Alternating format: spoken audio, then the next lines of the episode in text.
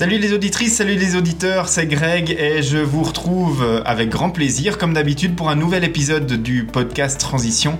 Un épisode que j'enregistre euh, chez euh, Bart. Euh, Bart qui est un, lecteur de longue date du site, avec qui j'ai fait connaissance sur les réseaux sociaux il y a bien longtemps maintenant, parce que bah, quand on a commencé à échanger sur les réseaux, c'était à propos de chaussures et de courses minimalistes. Quand moi j'ai commencé, Bart lui il avait déjà une grande expérience avec les Five Fingers par exemple en course à pied. Bart qui est un, grand coureur. Et puis euh, bah, c'est pas du tout pour parler de, minimalisme ou de, de, Vibram Five Fingers que je suis euh, chez lui aujourd'hui pour enregistrer cet épisode. C'est pour un tout autre sujet. On va parler de plongée parce que en plus de courir, eh bien Bart est un euh, plongeur, un plongeur de loisirs, mais euh, un plongeur qui a quand même quelques anecdotes et quelques expériences à nous partager. On va pas dévoiler tout le sujet du podcast maintenant, mais on va quand même donner quelques pistes. On va parler de montre Garmin, on va parler de quelques anecdotes de plongée. Enfin bref, euh, tout ça, ça va être euh, passionnant, je le sens. Euh, Bart, merci d'avoir accepté d'intervenir dans le podcast et puis merci de m'accueillir chez toi pour enregistrer cet épisode. Alors merci à toi Greg. Donc comme tu l'as dit, je m'appelle Barthélémy Bart. Euh, ça fait. On s'est connu effectivement grâce à la course à pied, avec mon grande expérience de l'époque des Five Fingers, ça fait maintenant 15 ans que j'en mets. Euh, depuis mes 15 ans, j'ai toujours fait pas mal de sport. Euh, j'ai transitionné sur les montres Garmin il y a maintenant 7-8 ans. Je suis arrivé sur les montres parce que tout le monde en avait une, parce que je trouvais ça bien, parce que j'ai commencé avec une Polar RC3 et que ça a changé ma façon de courir. Je suis passé de je vais courir mes 10 petits kilomètres en essayant de m'améliorer à chaque fois en courant à fond à je vais m'entraîner différemment. Polar à l'époque faisait des programmes où tu pouvais faire, euh, tu lui disais je veux finir fatigué, courir trois fois par semaine et m'améliorer, et Polar te faisait son petit programme dans son coin que tu suivais ou pas. Et en le suivant euh, un mois, je suis passé de je cours difficilement en euh, 5 minutes 45 sur 10 à je cours à l'aise en 5,35. Donc je me suis dit qu'il y avait quelque chose à creuser. Euh, la RC3 était pas mal pour l'époque, mais j'ai vite été attiré par euh, la Phoenix 3 qui venait d'être renouvelée avec le cardio, que je trouvais génial. Euh, C'était une montre que je pouvais mettre au bureau, que je pouvais porter tout le temps et puis avoir des fausses aiguilles dessus. Tout le monde, la personne la voit et en fait c'est une super montre de sport. Je suis passé il y a quelques années sur une Phoenix 5 et puis après sur une Phoenix 6. Et étant aussi, comme tu l'as dit, un plongeur depuis maintenant 1998, plongeur récréatif, euh, j'ai sauté le pas aussi chez Garmin euh, pour une euh, G1, une descente G1. J'ai hésité avec la MK2, qui était la petite sœur de la Phoenix 6, mais mon usage en plongée récréatif justifiait pas d'avoir une montre qui a un plus petit écran que la Phoenix, qui a une plus petite batterie que la Phoenix, et puis qui impactait tout le reste de mes exercices. Donc j'ai la chance d'avoir eu le budget de pouvoir garder ma Phoenix 6 et une G1. Euh, la G1, elle fait un petit peu plus euh, montre, euh, montre, on dirait presque une montre calculatrice des années 80. Et c'est vrai qu'on est en vacances dans certains pays, elle est peut-être moins tape à l'œil. Elle est en plus solaire, donc on peut grappiller quelques jours au soleil. Et puis c'est pas mal pour ça. Donc moi j'ai la chance d'avoir ces deux montres. Ça m'a permis de les comparer. Et puis voilà, je sais pas si tu avais d'autres questions sur la présentation. Euh, non, pour moi, c'est euh, une belle introduction à, à, ce que tu fais et la raison pour laquelle on, on, enregistre ce podcast. On va parler un petit peu plus tard dans l'épisode, effectivement, de, de, des parties un peu plus techniques et de mm -hmm. comment Garmin est arrivé dans les, dans les mondes de plongée. Euh, donc, tu nous expliques que la G1, euh, mise en perspective avec MK1, MK2, donc euh, pour faire simple, MK1, MK2, c'est une déclinaison des séries Phoenix pour la, la plongée. Et puis la G1, c'est plus une déclinaison du modèle Instinct euh, pour la plongée. Donc pour les, les, personnes qui connaissent un petit peu ces montres chez Garmin, on arrive à se faire une meilleure idée de ce que ça représente au niveau des montres. Et puis euh, dans les notes de l'épisode, je vais mettre des, des, images de ces différentes montres pour que ce soit clair euh, pour tout le monde. Mais voilà, donc plongeur depuis de nombreuses années. Tu me dis, ça fait presque 25 ans que tu fais de la, de la plongée. Ah, ça Et ne puis, pas. non Et puis, euh, et puis coureur à pied aussi euh, depuis euh, bien longtemps. Euh, RC3 euh, chez Polar, ça doit dater, je pense, de 2005, quelque chose comme ça, peut-être Et 2007. J'avais déjà 15 ou 20 ans de course à pied dans les pattes avant de passer sur une montre cardio. Donc, Donc euh, voilà, quand on parle de course à pied, tu sais de quoi on parle. Voilà.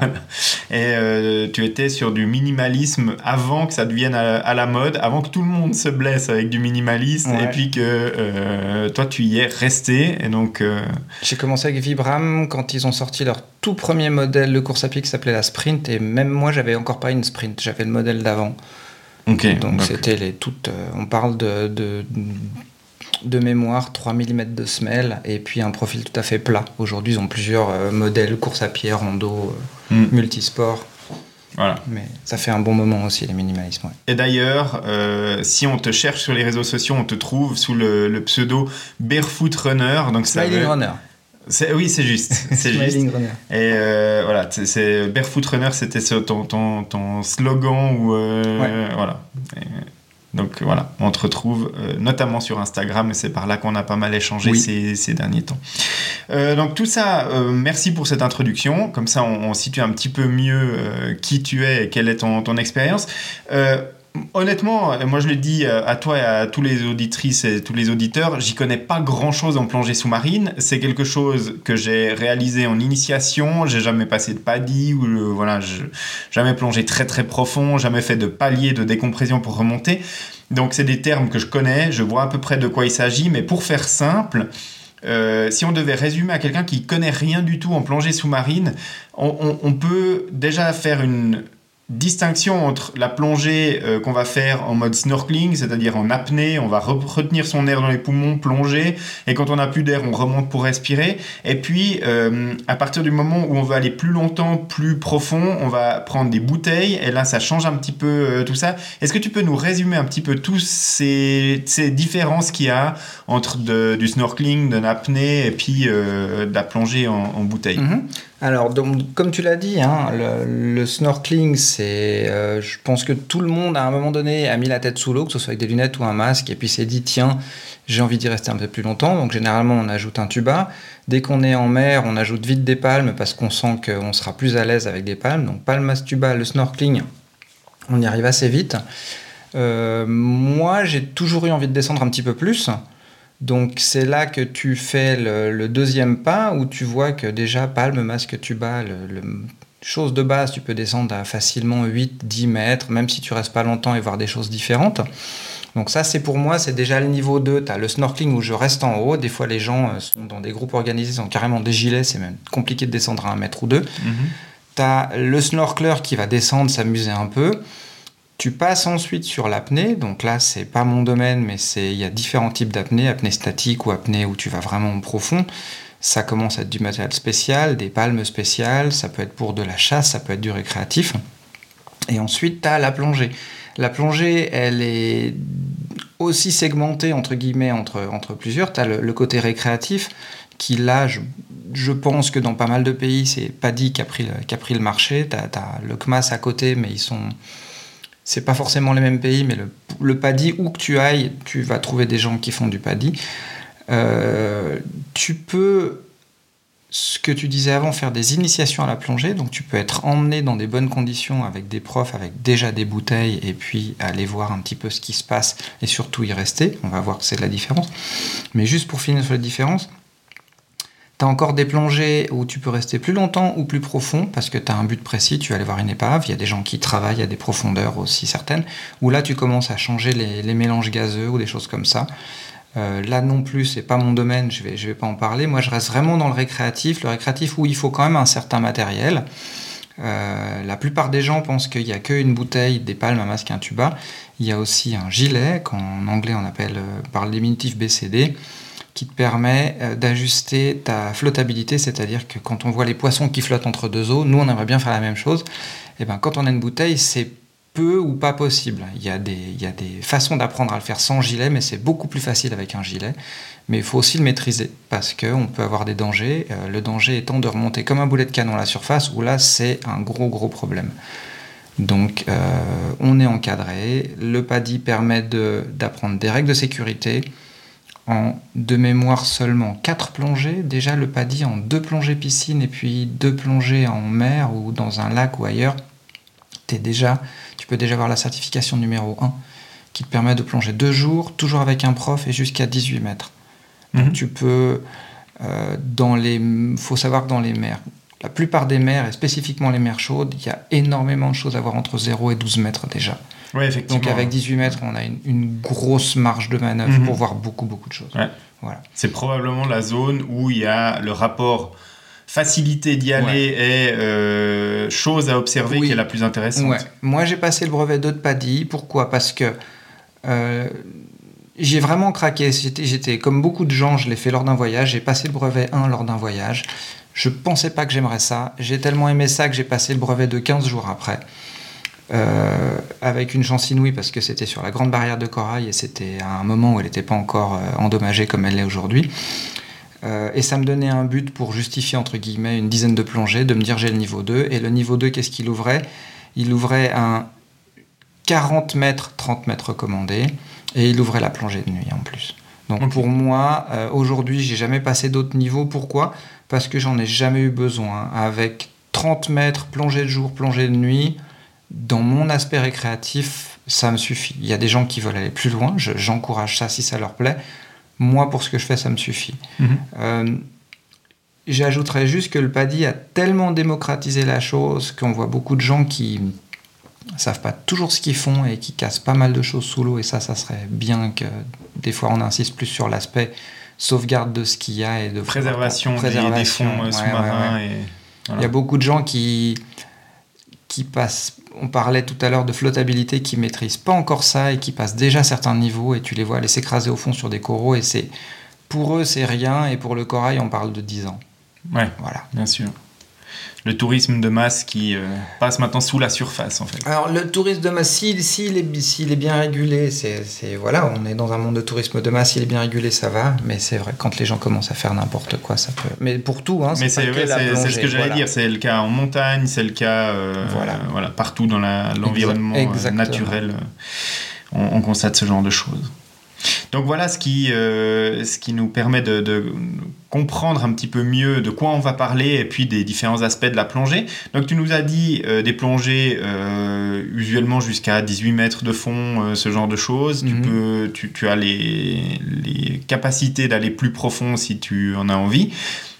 Euh, juste pour qu'on se fasse une idée, à partir de quand est-ce que la plongée avec des bouteilles, euh, tant en termes de profondeur que de durée, devient entre guillemets contraignante?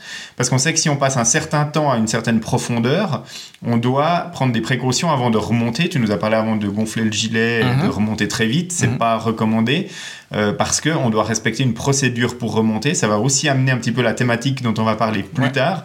Mais euh, quelles, quelles sont les contraintes en fait à partir du moment où on plonge avec Alors, une bouteille? La, la- la grosse contrainte hein, qui est, qui est, qui est- qui est le- le- l'aspect le, plus important de la plongée, c'est que plus on descend, plus l'eau va exercer une pression sur nous. Le corps humain est composé en grande partie d'eau, donc il n'y a pas de problème. Par contre, toutes les parties qui sont gazeuses, qui sont les poumons et les sinus, eux sont comprimés.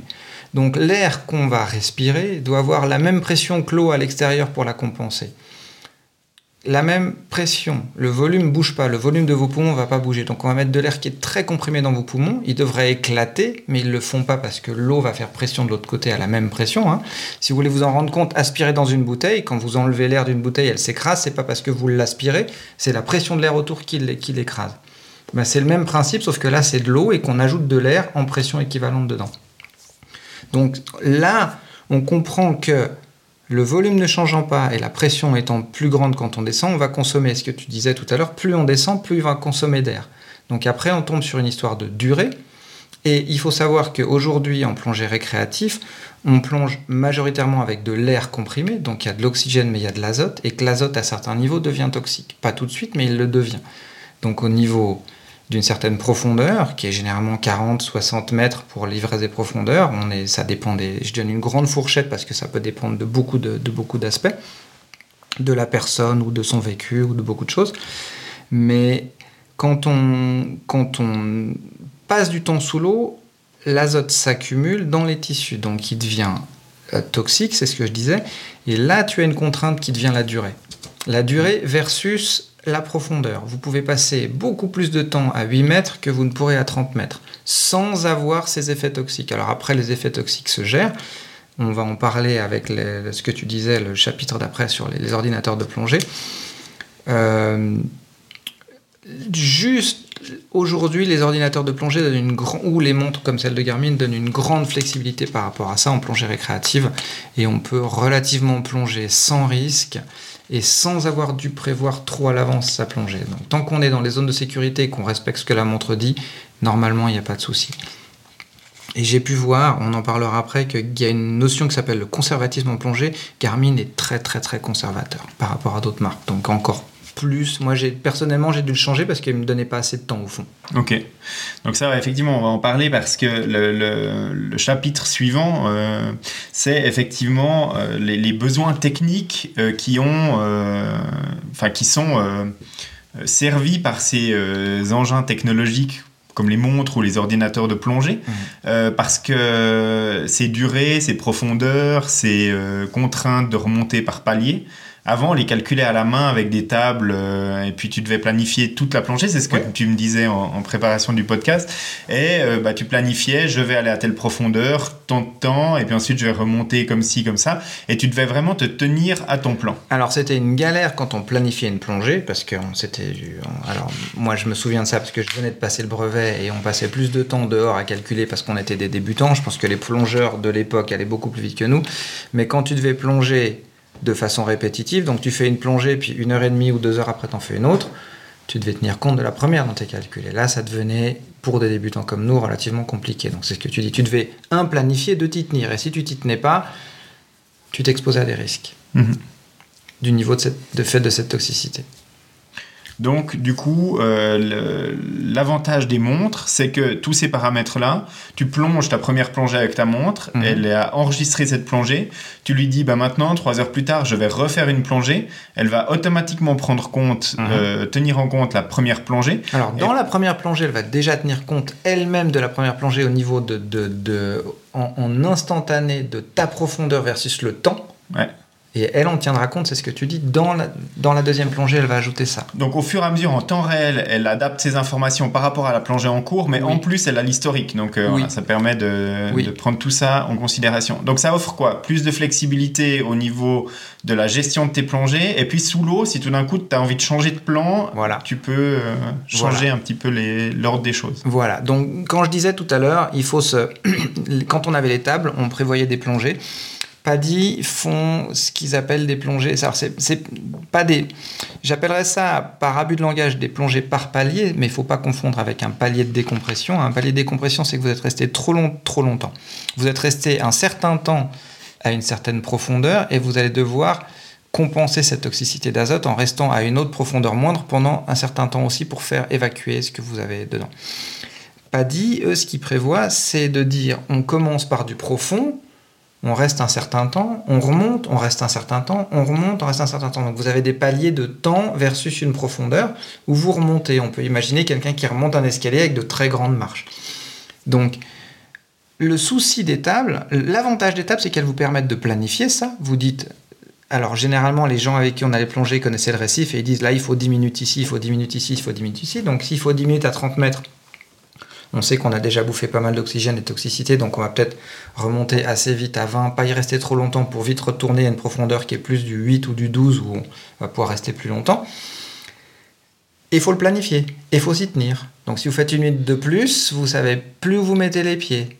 Et une minute de plus à 30 mètres, c'est pas une minute de plus à 12 mètres. Ça peut, j'exagère à peine, mais ça commence à compter. La montre calcule ça en temps réel. Donc, vous voyez un à 30 mètres, un super poisson ou un bout d'épave et vous, voulez rester 2-3 minutes de plus. Pas de souci en fait. Tant que vous avez, vous, de l'air, parce qu'il faut aussi savoir que votre air est limité, vous avez une bouteille, donc il faut un petit peu savoir ce qu'on consomme. Vous voyez un poisson de plus, vous pouvez y rester. La montre va recalculer. Elle va vous dire déjà dans le niveau de la G1 si vous avez besoin d'un palier de décompression dont je parlais tout à l'heure. Donc là, c'est un arrêt de sûreté. Euh, ou pas. Et puis, elle va recalculer en même temps. Donc moi, ce que je trouvais, je, vais introduire la notion de conservatisme euh, à ce moment-là. Tu passes 2-3 minutes à 30 mètres et elle te dit qu'en fait, sur ton ton de plongée, il te reste je, je prends des chiffres au hasard, mais il te reste 10 minutes. Quand tu reviens à 25 mètres, elle réajuste, on est à 25 mètres, on consomme plus autant, on n'a plus autant d'azote dans le sang qu'on va continuer à respirer. Le temps qui était donné était pour 30 mètres. On pouvait passer 5 minutes à 30 mètres. Maintenant, quand on est à 20, elle va nous dire qu'il nous en reste peut-être une quinzaine. Mhm. Et puis, on va remonter, puisqu'avec le paddy, on fait des échelles, on va se retrouver à 12 mètres. Et puis, elle va nous dire qu'il nous en reste une vingtaine, peut-être. Donc, au final, c'est pas rare de partir sur une plongée où la montre vous dit il vous reste 5 minutes et de faire une heure au total, ou 1 heure 5, 1 heure 10, parce qu'on est remonté et qu'en fait, en haut, vous pouvez rester très longtemps. Euh, palier de sûreté compris, puisqu'il y a toujours un palier de sûreté dans le paddy euh, de 3 minutes à 5 mètres, et la montre le, le compte. Et au moment où vous vous retrouvez dans la zone du palier, elle va le déclencher automatiquement et elle va vous en tenir compte, elle vous dira quand est-ce qu'il est quittancé. Et votre prof vous demandera toujours si c'est quittancé ou pas avant de vous remonter. Et c'est vraiment un- la sûreté, hein. on pourrait le faire sans, donc c'est vraiment la sûreté. Maintenant, ce que je me suis aperçu, c'est que il y a plusieurs modèles, euh, pas des théories, mais il y a plusieurs modèles pour expliquer ce qui se passe dans le corps humain quand on fait de la plongée. Et euh, les différentes marques le gèrent pas forcément pareil, que ce soit Sunto ou Garmin. Et il y a une notion qui s'appelle le conservatisme. Et le conservatisme, c'est par rapport à votre âge, votre état physique, votre état de santé, votre état du moment. Est-ce que vous avez bu un petit peu trop hier soir ou est-ce que vous avez trop fait la fête ou en plongée important, est-ce que vous avez une grosse contrariété ou trop de stress?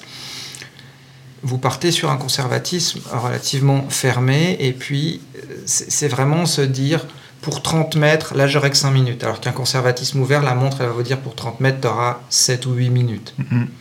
D'accord Garmin est très très très conservateur par rapport aux autres. Ils offrent trois niveaux plus des réglages manuels sur la G1. Par défaut, ils, ou- ils ouvrent en niveau 1. Il a fallu que je me mette au moins au niveau 2 pour ne plus remonter avant les gens qui avaient des Sunto. Ouais. Mais de remonter de 10 à 10 bonnes minutes avant, ou qu'elle me donne des paliers. Ça, c'est quelque chose qu'on remarque déjà quand on a la suggestion de récupération, hein, quand on fait d'autres sports avec une montre Garmin. Et puis que la montre nous euh, dit, euh, ah voilà, t'as 60 heures de récupération. Souvent, on sait qu'on aura récupéré bien avant 60 heures. Maintenant, ça a toujours été un peu la philosophie de Garmin d'être assez conservateur, comme tu dis, sur la partie euh, données. Et puis, euh, leur idée, c'est surtout euh, dans le sport que je connais bien, hein, c'est de pas pousser quelqu'un vers le surentraînement en suivant les, les conseils de la Mhm. montre.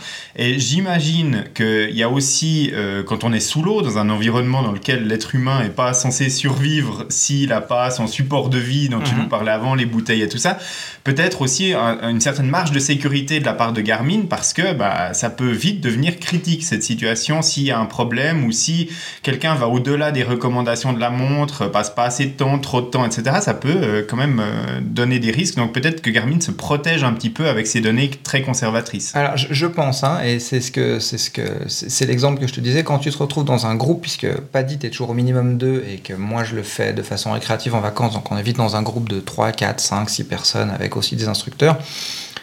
Quand ta montre te dit de remonter plus vite que les autres, avant les autres, euh, heureusement, c'est ce que j'expliquais avant, que tu peux remonter des fois de quelques mètres et ça suffit à quittancer un temps.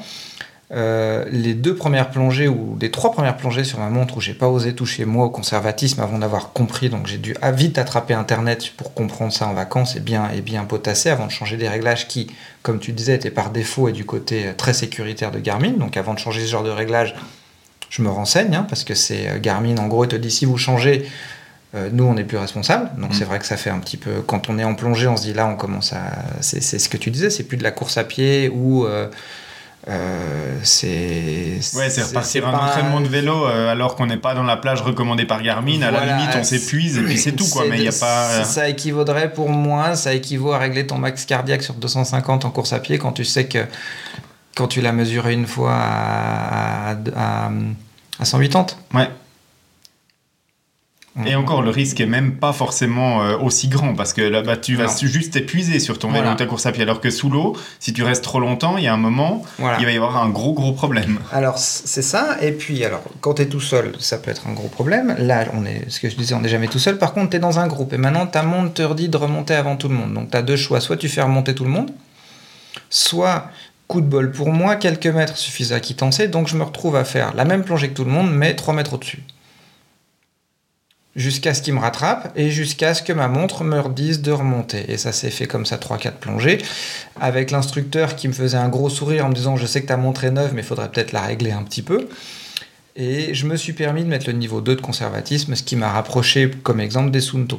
Donc même avec un niveau 2 sur 3, sachant qu'il y a encore un mode, euh, encore un plus mode manuel, voilà, Ouais. encore un plus agressif, euh, je suis encore pas au niveau des Sunto, mais j'arrivais à 2-3 minutes, donc euh, voilà, ça, ça 2-3 minutes, c'est pas, c'est pas gênant. Ok, ouais, là on est plus. Là, euh, je me suis permis de régler ce conservatisme quand ma montre, pour la même plongée que tout le monde, m'a dit qu'il fallait que je fasse des, plongées de des paliers de décompression. Elle m'a donné niveau 2. Elle m'a dit que je devais faire deux paliers. Mon instructeur, sous l'eau, avec les gestes qu'on peut faire, euh, les bras, il en tombait des nues en me disant Mais là, il faut pas un palier. Euh, J'expliquais tout à l'heure que sur le palier, tu fais des plongées un peu en escalier. Et ces plongées en escalier m'ont permis, sans les faire, de quittancer les paliers. Donc, on disait tout à l'heure que la montre recalcule en temps réel. Elle m'a demandé de faire deux paliers de décompression bien précis. Et en recalculant en temps réel le temps que j'étais passé à d'autres profondeurs, elle les a quittancés en disant bah ça, ça équivaut à ça, donc je peux les enlever. Donc là, on voit la grosse flexibilité par rapport à des tables où si je ne les avais pas suivies, je suis complètement coincé parce que derrière, je suis dans, un, dans un, quelque chose de totalement fixe pour m'en sortir. Et là, j'ai pas eu besoin de faire ces paliers au final. Mais c'est vrai que quand on est un plongeur comme moi récréatif, que le but d'une plongée paddy, c'est ne jamais avoir de palier de décompression et que la montre nous dit tu vas en faire deux. Euh, un, on tombe des nues. Deux, on moi je me sentais pas en sécurité. mhm. En me disant est-ce que j'ai fait quelque chose de mal? Et un peu et puis euh, ne pas se sentir en sécurité sous l'eau on stresse on stresse on bouffe plus d'oxygène on bouffe plus d'oxygène On a On moins de moins de temps. temps. Ouais. et c'est pas grand chose tu passes de 60 battements sous l'eau à 70 ou 80 tu vas clairement rester moins longtemps Ouais, là il y a tout qui compte. Et effectivement, euh, oui on, on parle maintenant de réserve d'oxygène. Tiens, c'est une, un- une thématique intéressante. Est-ce que la montre, elle est au courant de ce qui reste dans ta, dans ta bouteille directement Alors. ou indirectement? Ou est-ce qu'elle l'estime? Ou comment ça se passe? Alors euh, Garmin comme d'autres marques offre euh, des jauges qui peuvent se brancher en sans fil sur les bouteilles la G1 ne fait pas ça donc moi à mon niveau ma montre n'est pas du tout au courant de ce qui se passe dans la bouteille et l'estime et je me suis demandé si elle l'estimait par rapport au cardio ou pas puisqu'il y a un capteur cardiaque Euh, on en parlait avec toi avant sur les 12 plongées. Je pense que 90% des plongées, le cardiaque était en accord avec ce que je ressentais et d'autres fois pas. C'est le- l'équivalent du, capteur sur les Phoenix 7, euh, donc le dernier modèle chez Garmin. Sous l'eau, il vaut ce qu'il vaut. Et c'est ce que je te disais tout à l'heure. Pour moi, une donnée, elle est utilisable que si on est sûr qu'elle est correcte. Donc d'avoir eu 10% de données fausses, le cardio, ça devient plus du récréatif. Donc j'ai espéré qu'ils n'en tiennent pas compte. Et d'expérience comme ça, j'ai pas l'impression qu'ils en tiennent compte. Donc ils Mm. tiennent compte de la profondeur et du temps. Mhm. Peut-être que si tenaient compte du cardio ou de l'oxygène euh, réellement consommé, de l'air réellement consommé, il te permettrait de rester plus longtemps ou moins longtemps. Donc non. Ensuite, sur une plongée paddy, tu remontes normalement, si tu fais bien les choses, avec 50 bars de pression. Donc tu es censé remonter, que ton prof te fasse remonter à 50 bars. On pense souvent que c'est pas atteignable, et quand on finit dans les 8-12 mètres, on s'aperçoit qu'on reste encore 20 minutes et qu'on descend, on remonte à 50 bars. Mm. Ça m'est arrivé deux trois fois de remonter à 30, mais quand j'étais à 30, on n'est plus qu'à 3 mètres de la surface, on a déjà fait les paliers, on sait qu'on peut remonter quand on veut, il n'y a pas de, y a pas de souci. Ok. Donc, euh, donc voilà, on, on a parlé des modèles MK1, MK2, euh, G1, tout ça. Euh, Peut-être juste revenir un petit peu sur la nomenclature déjà chez Garmin et puis euh, plus généralement parce que on est passé des tables à ta montre, euh, mais entre temps il y a eu pas mal de chemins. hein. Oui. Il y a eu des marques spécialisées qui se sont euh, qui se sont intéressées à la plongée bien avant Garmin. Euh, moi je discutais encore il y a pas très très longtemps avec Sunto parce qu'il lançait la, la Sunto verticale et puis euh, il disait bah, Sunto est assez rapidement devenu un, Oui. un acteur majeur de la montre de plongée parce qu'au début Sunto fabriquait des boussoles. Ils ont commencé à fabriquer des boussoles qui étaient dans des bains liquides et ils se sont rendus compte que leurs boussoles fonctionnaient aussi sous l'eau. Et donc du coup ils ont investi ce marché, le marché sous-marin, d'abord avec des boussoles, ensuite avec des montres plus ou moins évoluées sur la, la plongée. Et euh, tu nous as dit que tout le, monde- tout le monde a vu tout de suite l'intérêt par rapport à la flexibilité versus des tables manuellement enregistrées. Et là, bah, Sunto, ils ont créé des montres ou des appareils, des ordinateurs de plongée spécifiquement pour ça, qui n'étaient pas des montres qu'on portait au quotidien, mais qu'on utilisait vraiment pour ces mhm. plongées.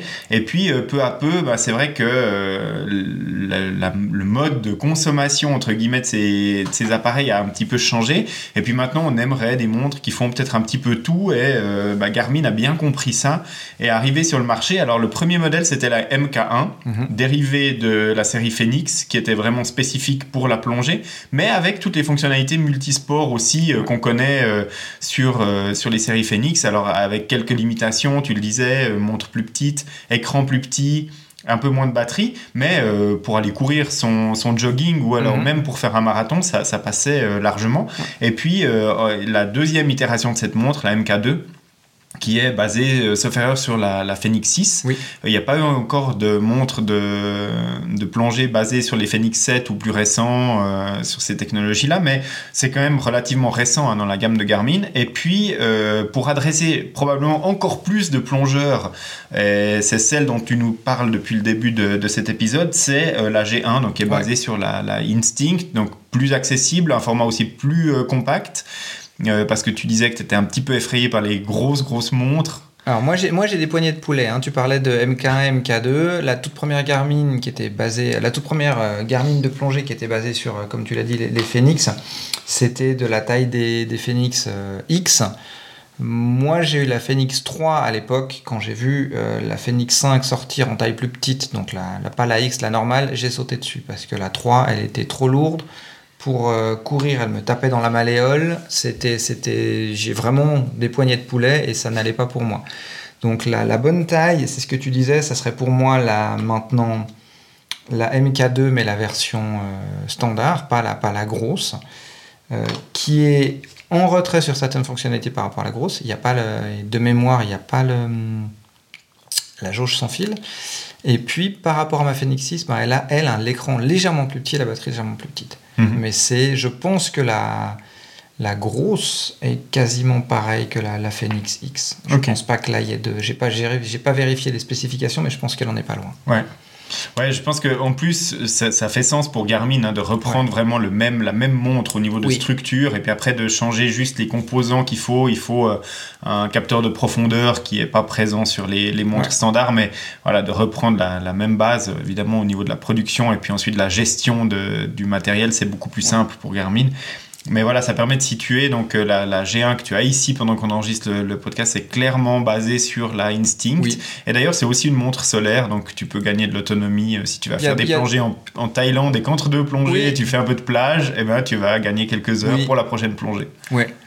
Euh, il y a deux modèles, hein. il y a la modèle pas solaire et puis qui n'a pas les bracelets Quick Fit, et puis il y a la modèle solaire qui a les bracelets Quick Fit. Ça peut paraître accessoire, mais celle qui a le Quick Fit est donnée avec un immense bracelet Quick Fit. Je crois que j'avais montré une photo, on pourra la donner, où je l'ai monté sur ma Phoenix euh, pour, pour rigoler. Euh, pour les gens qui font de la plongée, qui est bien spécifique, qui vont en combi sèche, donc dans les, endroits qui sont très froids et c'est des combinaisons qui sont très épaisses, il faut mettre la montre sur la combi et là il faut un bracelet spécifique. Donc Garmin le donne avec le modèle qui est solaire pas sur l'autre. Donc ça, ça peut être aussi un... Pour moi, c'était pas un argument, mais euh, je, trouve bien qu'il le fasse déjà au niveau de la, déjà au niveau de la G1. Mhm. Et puis, anecdote, tu nous disais que... Euh, tu me disais en off avant d'enregistrer que euh, certains instructeurs, parce que la montre euh, prend en compte donc ta dernière plongée, va mhm. adapter la prochaine, et puis au bout d'un moment va dire peut-être bah, là c'est pas le bon moment pour une plongée parce que tu as, trop ou tu as trop fait ou il faut attendre temps ou tu peux pas aller très profond, etc. Mhm. Mais bah, il y a des instructeurs, leur métier c'est de plonger, c'est de faire euh, le troisième groupe de la journée et puis de leur faire mhm. leur plongée. Et puis euh, ceci bah, pour éviter le problème de la montre qui va refuser ou qui va calculer des durées très courtes sous l'eau, eh bien ils ont plusieurs ordinateurs de plongée, plusieurs montres de plongée, puis ils vont alterner une fois l'un, une fois l'autre pour euh, éviter ce problème-là. Mm.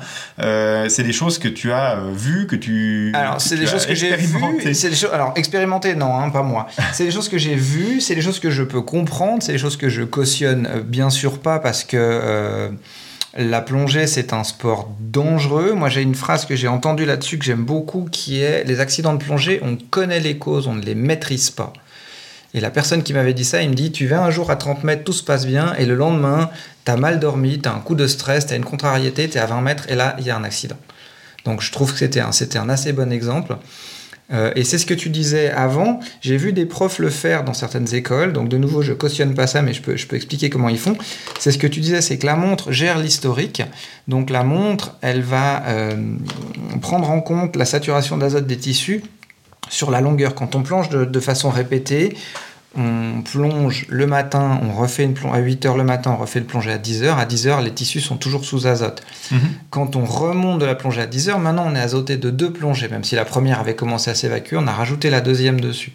Donc il faut s'imaginer quelque chose où on remet une petite couche à chaque fois. Et c'est. Imagine, imagine de la glace qu'on met au soleil et qui doit fondre. On voit bien que si on la laisse une heure, elle est totalement fondue. Mais si toutes les 10 minutes on en rajoute un petit peu, et suivant la quantité qu'on rajoute, à un moment donné, le soleil suffit plus à la faire fondre. Là, on est pareil. Quand on a des profs qui font 5 plongées par jour, s'ils utilisent le même ordinateur, le deuxième cet ordinateur va leur dire maintenant, cette profondeur, tu restes 10 minutes. Pas plus. Et on parle d'être à 12 mètres pendant 10 minutes. Donc eux, ils peuvent pas puisqu'ils doivent faire une plongée d'une heure.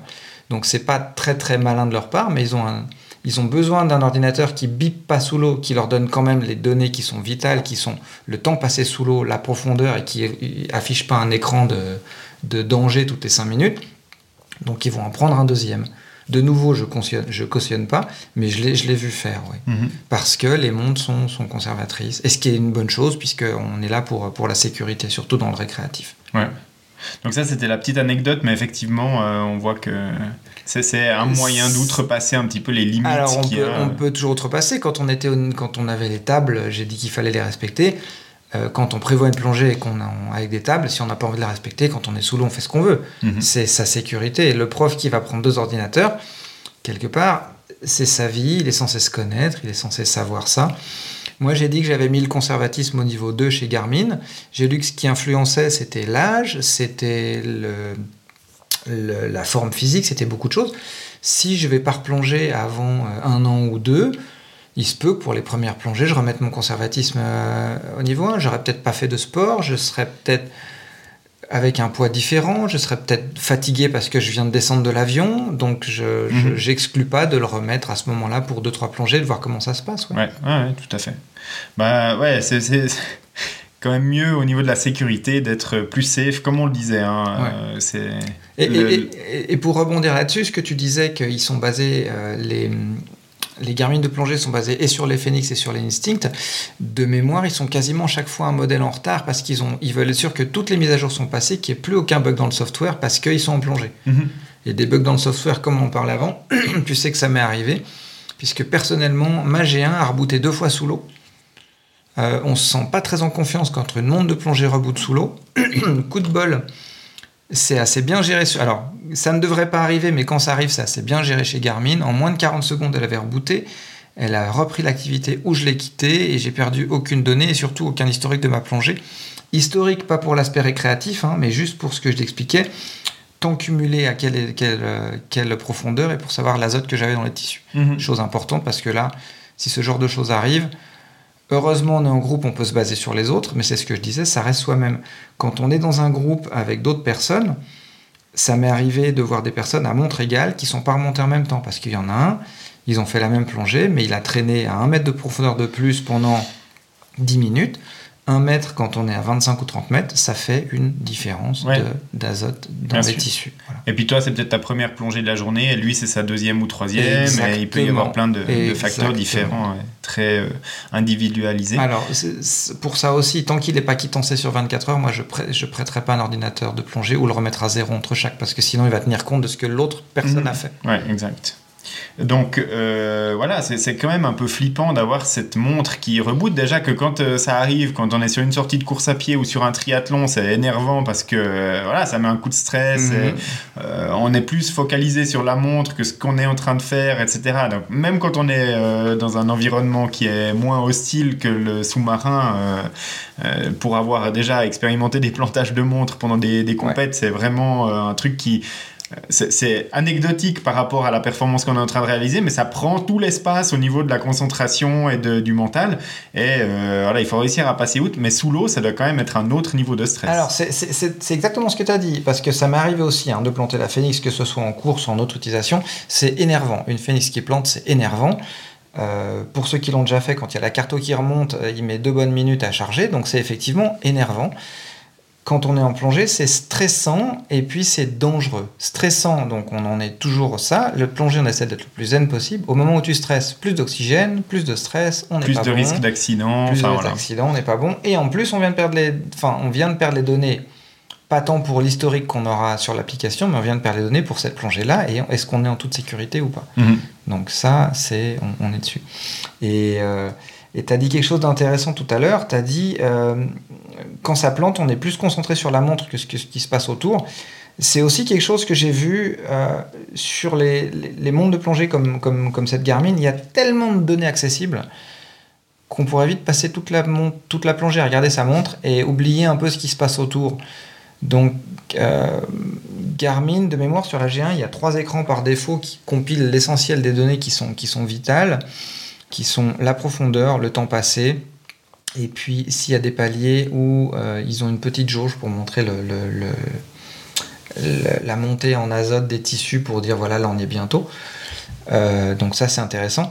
Moi je me suis rajouté deux écrans. Un c'est en jonglant entre les écrans qu'une fois elle a planté, l'autre pas mais donc je vais plus m'amuser à jongler. Et deux, au final quand on a les données vitales sur un écran, le reste on le regardera quand on, quand on, quand on monte. Mhm. À on profite de ce qu'on a sous les yeux. Voilà, et à savoir que pour l'apnée, les deux, les deux, les trois données qu'ils ont fait, pour ceux qui utilisent le mode un peu euh, euh, musculation sur la phénix où il y a les périodes de repos, ben, l'apnée c'est pareil, c'est automatique. Au moment où vous dépassez, je crois, 1 mètre ou 1 mètre 50 dans l'autre, il rentre en plongée, en mode, en mode on est en train de descendre. Il prend le temps, la profondeur, et au moment où on ramène à 50 cm, il passe en mode euh, intervalle de surface. Donc c'est le même principe que muscu, repos, muscu, repos. Et là on est en apnée, repos, apnée, repos. Il va calculer, il va nous dire le temps qu'on a passé au fond, la profondeur et tout ça. Ok.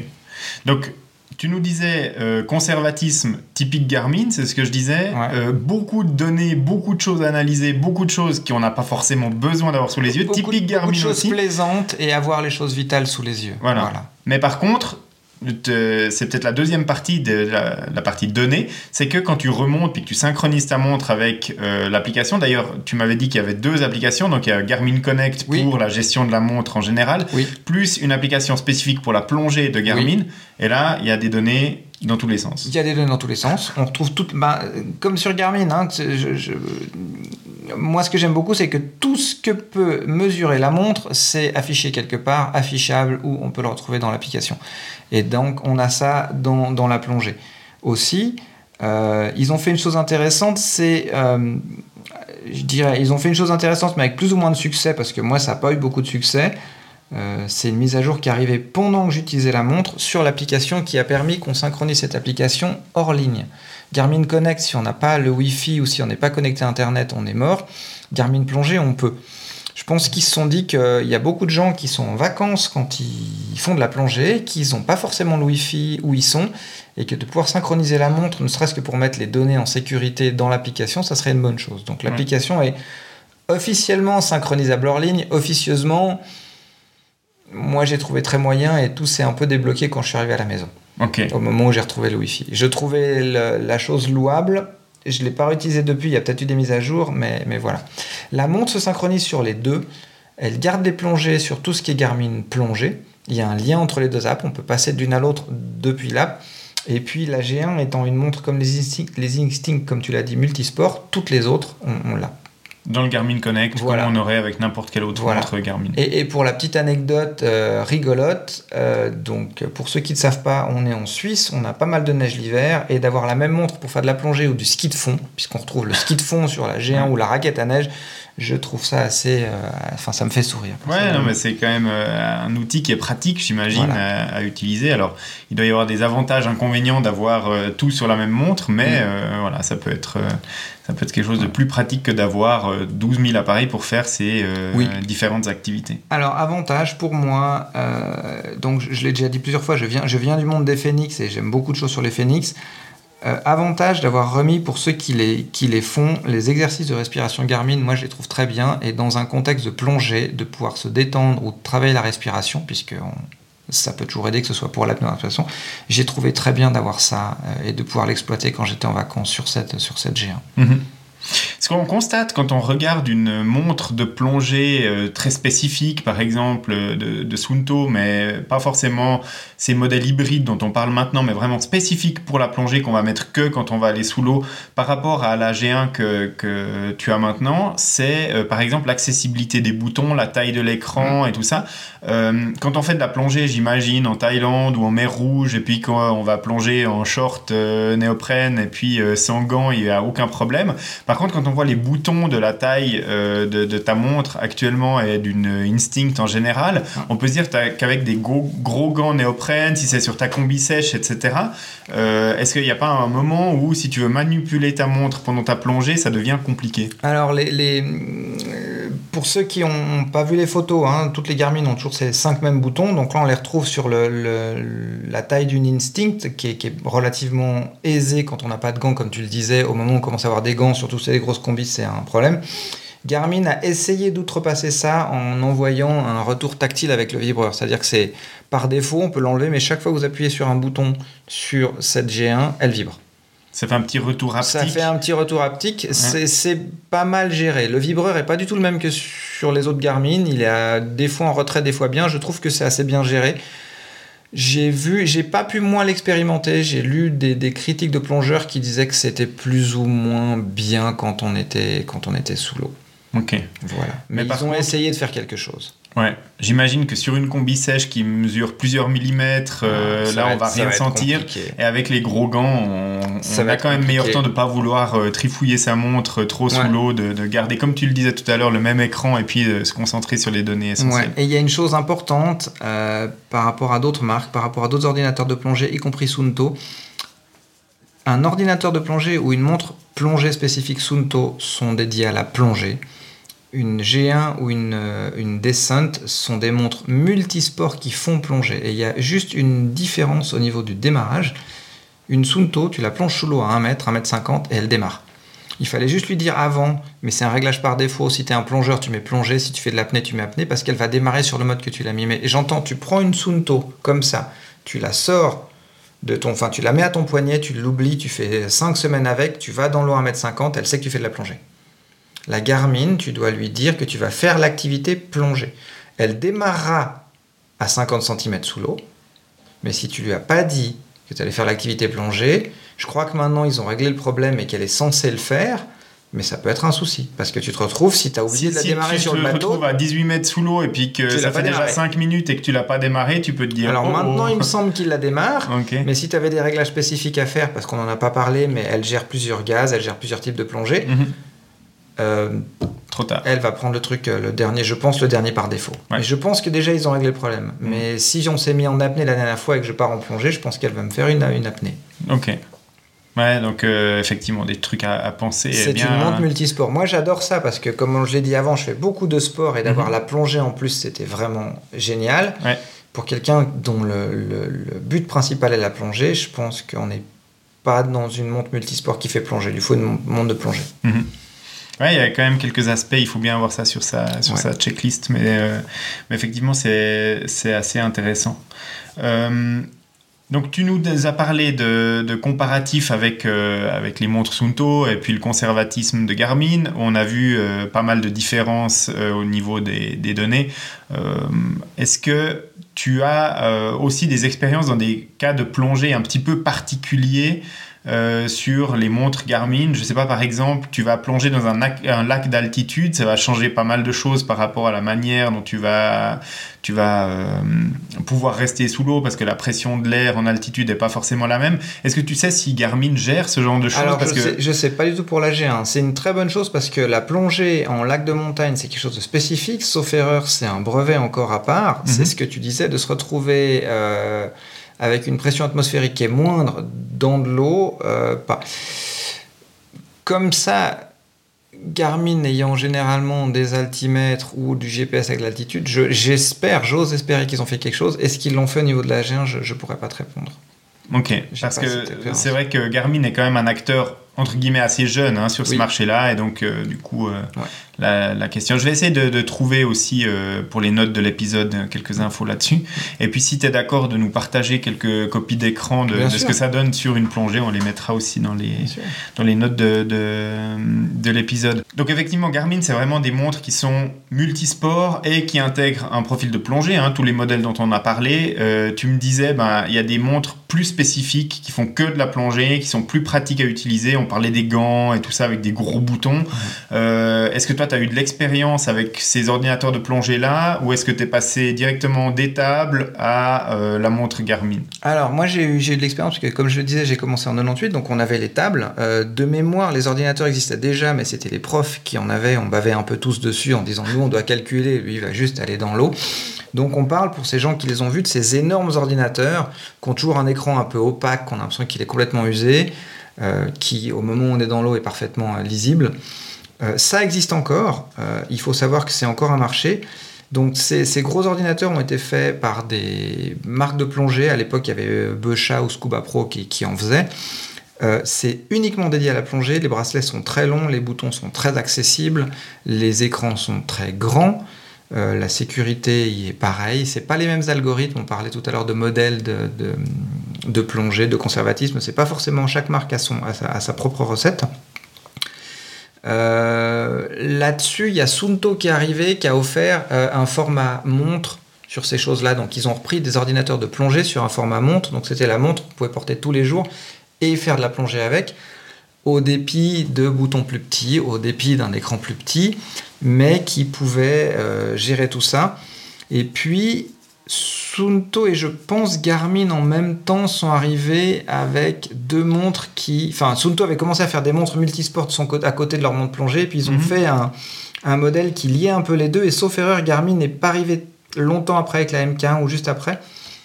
Et on s'est retrouvé avec des montres multisports qui intégraient la plongée. Et là, c'est vrai qu'il y a eu un marché qui était énorme. Moi, quand j'en ai parlé autour de moi, les gens m'ont dit, mais moi, j'étais sportif et je faisais de la plongée. Et ça, c'est la montre qu'il me fallait. Parce que d'avoir un de ces énormes ordinateurs de plongée ou une Sunto à côté qui était dédiée. Qu'on n'utilisait finalement pas souvent. Quoi. Moi, je connais des gens qui ont une montre, qui ont une Sunto montre qui est jolie. Et la Sunto montre ne sort que tous les 3 ans et il faut changer la pile. Ouais. Parce que quand on va faire de la plongée. Ouais, parce que ça, c'est aussi une différence. Ta montre, tu la recharges comme n'importe quel autre Garmin, et avant ta plongée, tu vas la connecter en USB et lui mettre la batterie qu'il faut euh, pour, euh, pour ta plongée. Alors que ces ordinateurs de plongée plus spécifiques, bah, tu as une pile bouton ou une autre pile à l'intérieur que tu dois remplacer, tu dois vérifier l'étanchéité, tout ça. Alors, exactement. On ne peut pas le faire euh, n'importe où. la plupart des clubs le font, mais suivant dans quel pays on est, pas forcément. Et tu parlais d'anecdote. La dernière fois, j'étais aux Philippines et il y a quelqu'un qui arrive avec son ordinateur de plongée et en gros le club lui a dit cette marque-là, cette marque-là, cette marque-là, on change et les autres, vous vous débrouillez. Lui, il a eu du bol, c'était un de ceux qui changeait, mais sinon, il ne partait pas, simplement parce qu'ils n'ont pas les outils, qu'ils peuvent pas se permettre que l'ordinateur il, se casse au milieu de, au milieu de l'océan. Ouais, évidemment. Puis si ça fait euh, une année et quelques que t'as pas utilisé, puis que ta batterie elle est faible, tu vas pas plonger avec ta batterie qui risque de mourir alors que tu es euh, sous l'eau. Euh, donc ouais, une belle évolution et puis euh, surtout euh, Garmin et Sunto ont senti un petit peu cette, cette demande du marché et, cette demande en fait de fusionner la montre de sport et la montre de plongée en un seul appareil. Depuis, depuis, depuis 20 ans, hein, depuis 20 ans on, a la plongée, je disais, Paddy a démocratisé la plongée, l'a rendu récréatif et accessible à tous en fait. Hein. au, bout de, au bout de 4 plongées, on peut aller avec, avec quelqu'un plonger où on veut, partout mhm. dans le monde, à 18 mètres. Enfin, pour moi, c'est un, un truc énorme en relative sécurité, puisque le PADI offre, si on suit ses règles, on est en sécurité. Et, euh, ces gens-là euh, n'ont pas que la plongée dans la vie, n'ont pas forcément envie d'une montre qui fait que de la plongée. Ils sont certainement pour beaucoup sportifs, c'est comme ça qu'ils sont venus à la plongée, d'avoir une montre qui fait multisport et plongée. C'est, enfin, pour moi, c'était le, c'était le Graal. Hein. Donc euh, je pense que Garmin, quand ils arrivent sur un marché, ils savent à peu près ce qu'ils font. Et la plupart du temps, bah, ils arrivent avec un produit qui fonctionne, qui marche. Euh, il y, a peu d'échecs quand même dans le lancement de, produits de Garmin, plus généralement, hein, pas que en plongée, mais sur les montres, euh, ou quand il y a un, pseudo-échec, c'est qu'ils testent quelque chose pour voir si ça peut prendre pour une version future d'une montre. On pense par exemple à la toute première Epix, qui était euh, un espèce de, gros caillou qu'on mettait sur, la, sur le poignet et puis qui affichait des cartes. Euh, à ce moment-là, on s'est dit, bah, tiens, c'est un raté de Garmin. Non, parce qu'en fait, c'était les prémices de l'intégration de la carto qui a fonctionné parfaitement sur Mhm. le- leur montre par la suite et qui maintenant font la force de la marque. Euh, bon, Ouais. Ils sont rejoints maintenant par d'autres euh, marques, mais Alors, Voilà. c'est- c'est intéressant ce que tu dis, hein, juste pour rebondir sur la plongée. Euh, Garmin, sur certains de ses modèles, a amené des boussoles. La G1, il y a une boussole, j'ai pas la carto, mais de mémoire, la MK2, tu as la carto quand tu plonges. Donc, Mhm. c'est euh, pour les gens qui font des plongées spécifiques ou qui doivent aller à des endroits spécifiques, c'est un énorme plus. oui, euh, sans compter toutes les autres activités que Ouais. la plongée que tu pourrais faire avec ta montre et Ouais. euh, utiliser la carto Ouais. dessus. Donc, mais de l'avoir en plongée, les gros ordinateurs dont, dédiés dont on parlait, je pense, je pense que certains ont une boussole, la carto, on n'est plus dans les mêmes prix s'il y en a qui l'ont. Ouais, non, évidemment. Mais ça, Garmin, de toute façon, les prix, on, on sait ce que c'est. Et Garmin s'inscrit quand même de plus en plus sur un marché assez euh, Oui. niche et assez luxe euh, Oui, pour la plupart de ces montres. Je, je- j'adore la Phoenix qui est, comme je l'ai dit, passe partout parce qu'on peut la faire passer pour les gens qui connaissent pas trop pour une, pour une montre euh, standard en fait, pas, pas, pas sportive. Euh, les Instinct un peu moins, mais je trouve que la G1, je la trouvais. L'entrée de gamme est à un bon prix, mais la solaire, elle est. Elle fait un petit peu concurrence à la, à la Phoenix, et si on veut la plonger et une Phoenix, on est obligé de passer sur l'autre, et là on, on est carrément dans le, dans le secteur de luxe. hein. Sur les MK2, c'est plus du tout les mêmes Ah oui, oui, plus. mais mais maintenant toutes les séries Phoenix. Enfin, Oui. on va pas rentrer dans le débat de la du positionnement des montres Garmin parce qu'il y a beaucoup de choses à dire, Oui. mais effectivement, ça reste quand même des montres qui sont assez haut de gamme Oui. Euh, et aussi au niveau de l'étiquette de, de prix. Euh, voilà. Avant de conclure euh, cet épisode, est-ce que tu avais d'autres euh, d'autres choses dont tu voulais nous parler? Et puis moi, j'avais une dernière question éventuellement Ouais. c'est euh, maintenant que tu as fait quelques plongées avec la montre Garmin et puis que tu connais un petit peu les, les ordinateurs plongées, les montres d'autres, est-ce que tu te confirmes dans ton choix ou est-ce que tu reviendrais en arrière dans le choix de ta montre de plongée? Je me confirme dans mon choix. Euh, totalement. J'ai gardé la Phoenix à côté, hein, comme je l'ai dit. J'ai- la chance, euh, qui n'est pas la chance de tout le monde, d'avoir un budget qui me permet d'avoir ces deux montres en parallèle. Euh, c'est aussi un plus parce que comme ça, je peux, tant si je charge la Phoenix de manière plus lente, je peux mettre l'autre en attendant, ou elles me servent pas pour les mêmes choses. Ça me conforte dans mon choix. S'il y avait l'équivalent d'une Phoenix 7, exactement comme la Phoenix 7, qui intègre la G1 de tout ce qu'elle fait en plongée, peut-être que je craquerais. Je trouve que sur la G1, il- l'écran noir et blanc est parfait, mais quand on est en plongée, quand on est en course à pied et que vous avez des choses qui sont des zones rouges et que là elles sont Mhm. simplement signifiées par des degrés de gris, c'est moins parlant. Garmin a essayé de, de mettre des petites jauges en, en dur. hein. Je pense que tu, on les verra sur les photos que tu mettras sur le côté imprimé sur laquelle vient se superposer la, la jauge euh, de l'écran. Ouais. C'est moins parlant que quelque chose qui serait rouge. C'est clair. Maintenant, l'écran couleur. Pour moi, les grosses différences, c'est l'écran couleur de mémoire. L'écran ouais, couleur, carto, taille de l'écran et puis la musique. Euh, on peut pas tout avoir, surtout pour ce budget. Le jour où la Phoenix 7 ajoute la plongée, je pense que je re- reverrai mes choix. Mais pour l'instant, j'en suis très très content de cette G1. Technologiquement, tu vois, c'est pas exclu qu'un jour euh, une MK3 soit basée sur une Epix avec un écran euh, AMOLED, Ouais. parce que je vois pas de contraintes techniques euh, Mm. par rapport à la montre au niveau de l'étanchéité ou quoi. Et puis bah, l'OLED serait intéressant sous l'eau parce que c'est plus Ouais. lumineux. Et puis le- on sait que sous l'eau, suivant quelle profondeur où, où on plonge, hein, il n'y a pas besoin d'aller très profond pour qu'on manque un petit peu de lumière. Ouais. Et donc du coup, pourquoi pas imaginer ça pour la prochaine Et à itération voir de la aussi comment ça réagit parce qu'on perd certaines couleurs très vite sous l'eau, justement, dont le rouge. Ouais. Ce qui est pas bon quand on a des gros avertissements qui s'affichent sur la montre. Bon, elle, elle, elle sonne, elle vibre. hein. Alors, on vibre, ça vaut ce que ça vaut parce que, parce que sur une combi, euh, on le sent Ouais, pas. alors effectivement. Mais le, le- non, une montre qui sonne sous l'eau, tu l'entends sans souci. Ok. On entend généralement même celle des collègues. Donc, euh, Bon, quand on fait de la natation puis qu'on déclenche les tours alors qu'on a déjà la, la tête sous l'eau, on, on entend bien la montre Ouais. qui sonne. Donc ça, on se rend bien compte même quand on n'est pas plongeur. Et puis moi, hein, pour l'avoir testé euh, dans d'autres sports vis-à-vis de la Phoenix, euh, je trouve qu'elle est, elle est très bien cette G1 pour quelqu'un qui voudrait une montre unique que le design ne rebute pas. Moi, je le trouve très bien, mais il y a des gens que ça peut rebuter. Je, quelqu'un qui fait du multisport, de la plongée, qui veut un budget contenu, elle est, elle est vraiment bien. Ok. Je pense pas que la concurrence ait quelque chose d'équivalent dans ces prix-là. C'est honnête, hein, on n'est pas sponsorisé par Garmin pour enregistrer cet épisode. Euh, et puis, euh, donc du coup, voilà, vous avez un, retour d'un utilisateur heureux de sa montre euh, G1 de, plongée. Tu, me demandais une anecdote, si j'avais quelque chose à dire pour la fin. S'il y a des gens qui hésitent à se mettre à la plongée, sachez que j'ai la phobie et des requins et des hauts fonds que la première fois de ma vie que j'ai passé euh, un brevet de plongée, c'était en Australie et que j'étais à Cairns parce qu'on m'a dit tu verras la grande barrière est très proche du récif. Donc moi je me suis dit c'est bien, je serai à 20 mètres du bord. Et quand on était harnaché dans le bateau, que j'ai demandé pourquoi un bateau et qu'on a fait deux heures non-stop de bateau avant d'aller plonger, j'étais un petit peu tout blanc. J'y suis allé et je pense qu'au moment où mon masque a touché l'eau et que j'ai vu ce qu'il y avait dessous, euh, il y a tout qui était, qui était là.